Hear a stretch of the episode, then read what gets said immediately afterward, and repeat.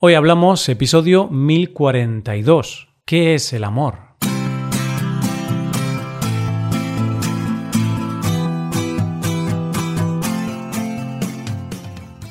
Bienvenido a Hoy Hablamos, el podcast para aprender español cada día. Publicamos nuestro podcast de lunes a viernes. Puedes ver la transcripción, las explicaciones y los ejercicios de este episodio en nuestra web. Ese contenido solo está disponible para suscriptores hazte suscriptor premium en hoyhablamos.com. Buenas, oyente, ¿qué tal? Empezamos el mes de febrero y por lo tanto comenzamos un nuevo tema que nos acompañará todo este mes. Y no es un tema cualquiera, es sobre eso que hace que se mueva el mundo, que se mueva nuestro mundo y que puede poner nuestra vida patas arriba y cambiarla por completo. ¿De qué estoy hablando? Del amor. Hoy hablamos de qué es el amor.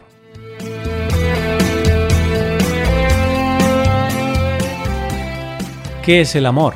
Difícil pregunta, ¿verdad, oyente?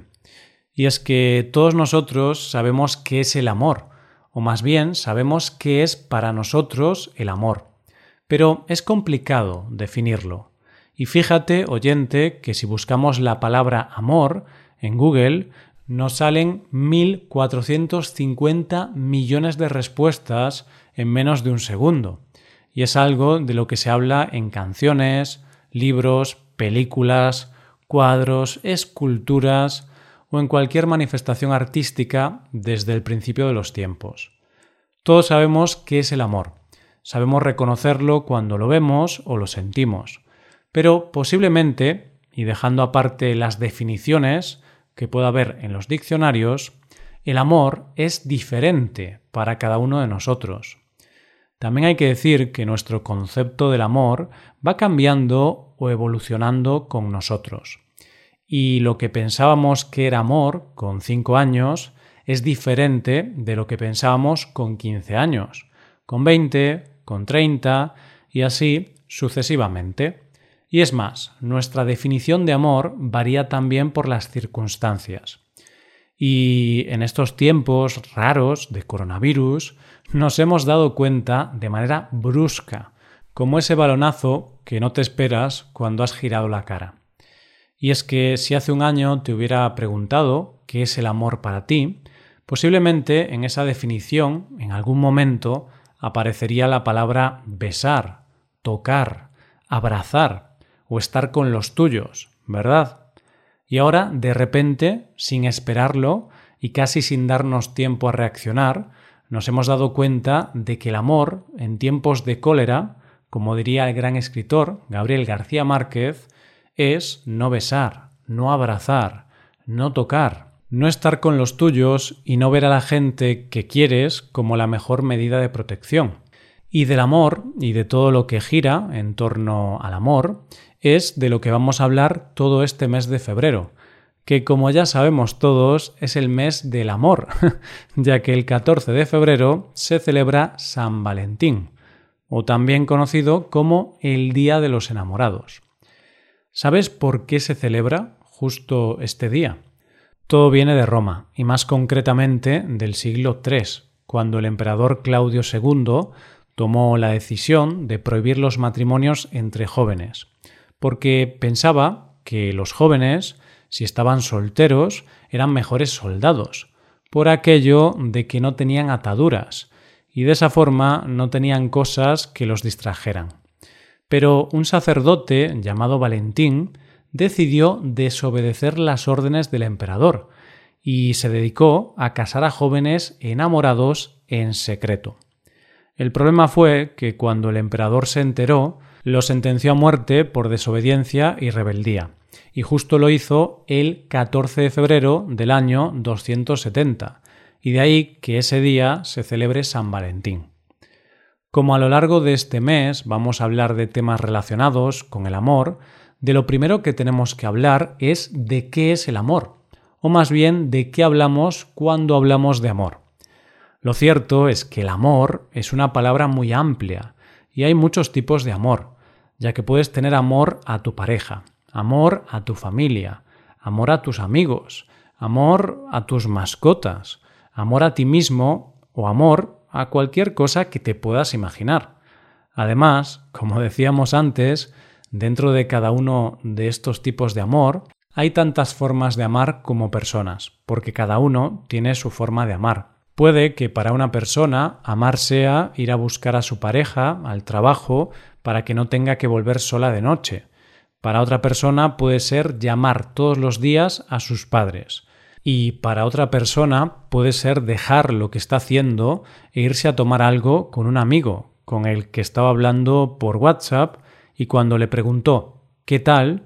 ese amigo le contestó He tenido días mejores. Está claro que cada uno de nosotros sabe qué es el amor para él, pero hagamos el ejercicio lógico que haríamos cuando no sabemos qué significa una palabra y veamos qué dice el diccionario de la lengua española sobre esta palabra. Nos encontramos muchas definiciones, pero la primera de ellas dice sentimiento intenso del ser humano que, partiendo de su propia insuficiencia, necesita y busca el encuentro y unión con otro ser.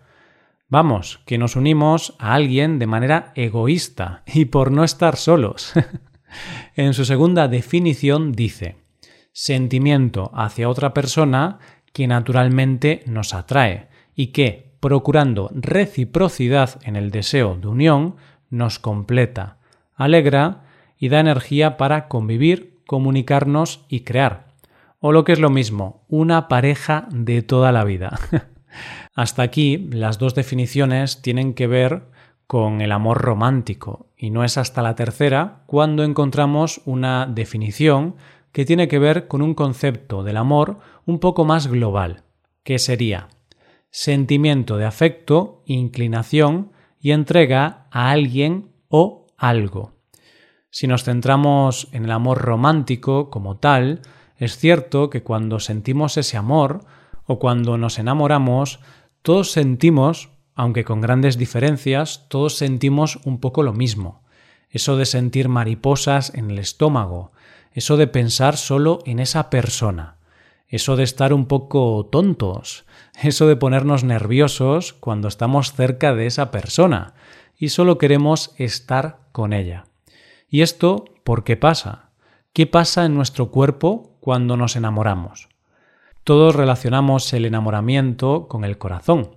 Es más, cuando nos enamoramos vemos corazones por todos lados. Pero lo cierto es que el corazón no tiene nada que ver con el amor. El enamoramiento o el amor es un proceso químico y si tiene que ver con algún órgano es con el cerebro.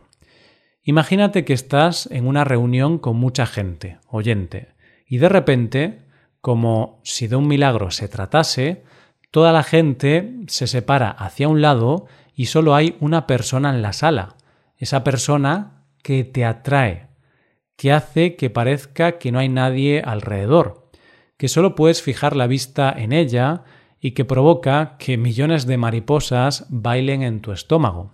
Esto, que parece una película de Julia Roberts, en realidad es algo químico, es decir, que científicamente hablando, el amor sería un proceso neurológico que se produce en el cerebro y en el que entran en juego otras partes como el hipotálamo, la corteza prefrontal, la amígdala, el núcleo accumbens y el área tegmental frontal. Tranquilo, yo tampoco conocía todas estas partes del cerebro. Cuando sientes mariposas en el estómago, lo que en realidad está pasando es que tu cuerpo está segregando hormonas sexuales, es decir, testosterona en hombres y estrógenos en mujeres. Además, en ese momento, y sin saber por qué, te pones nervioso, sudas, la boca se te seca, se te dilatan las pupilas, se te acelera el pulso y parece que te va a dar un infarto. Pero tranquilo, no te vas a morir. No es que estés enfermo, es que solo te estás enamorando. Y eso a tu cuerpo le provoca estrés. Y cuando el cuerpo está estresado, hace que tu glándula pituitaria segregue adrenalina. Es decir, que sientes lo mismo enamorado que cuando te vas a tirar en paracaídas desde un avión. Adrenalina pura y dura. Después de este primer momento de atracción pura y dura, pasas a ese momento en que solo quieres estar con esa persona. Pero no es solo que quieras y te apetezca, es que tienes la sensación de que te encuentras mejor si estáis juntos y sientes algo por la piel cuando la tocas. Pues, querido oyente, eso es química. Y es que en ese momento tu cuerpo está librando dopamina, que es la responsable del placer. Y es lo mismo que se libera cuando el cuerpo se droga. De ahí que muchas veces sientas cuando estás enamorado como si hubieras tomado algo muy fuerte. Y es que para tu cuerpo las drogas y el amor son cosas muy similares. De hecho, la dopamina funciona como una droga. En un primer momento te produce euforia, pero cuando la pierdes sientes una especie de síndrome de abstinencia. Pero fíjate, oyente, que no es la única droga, por llamarlo así, que segrega nuestro cuerpo al enamorarnos, sino que también produce feniletilamina, que es un compuesto de la familia de las anfetaminas y es la responsable de que cuando nos enamoramos vayamos por la vida con una sensación de flotar.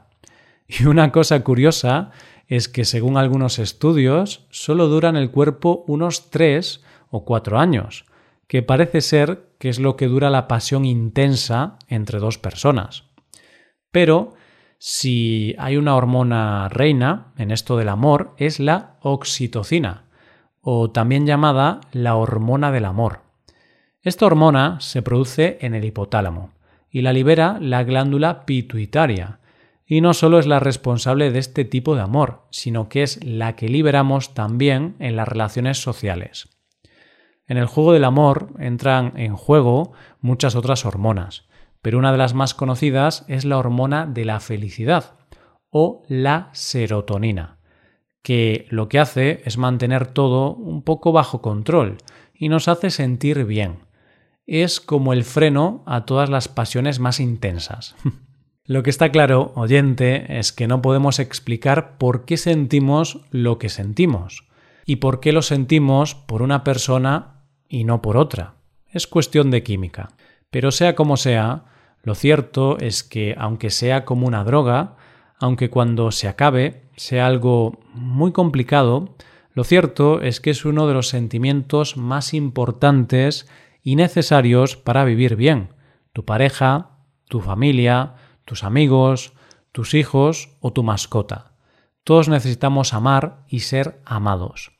Y puede que en estos tiempos convulsos hayamos tenido que dejar a un lado el amor tal y como lo conocíamos.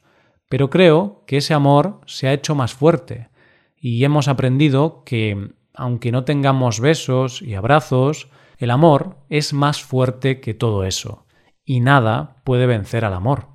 Esto es todo, espero que os haya gustado mucho el episodio y espero que haya sido de interés. Muchas gracias por escucharnos. Por último, te recuerdo que puedes hacerte suscriptor premium para ver la transcripción, los ejercicios y explicaciones de este episodio.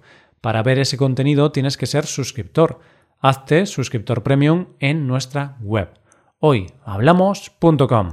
Nos vemos mañana con un nuevo episodio. Muchas gracias por todo. Pasa un buen día. Hasta mañana.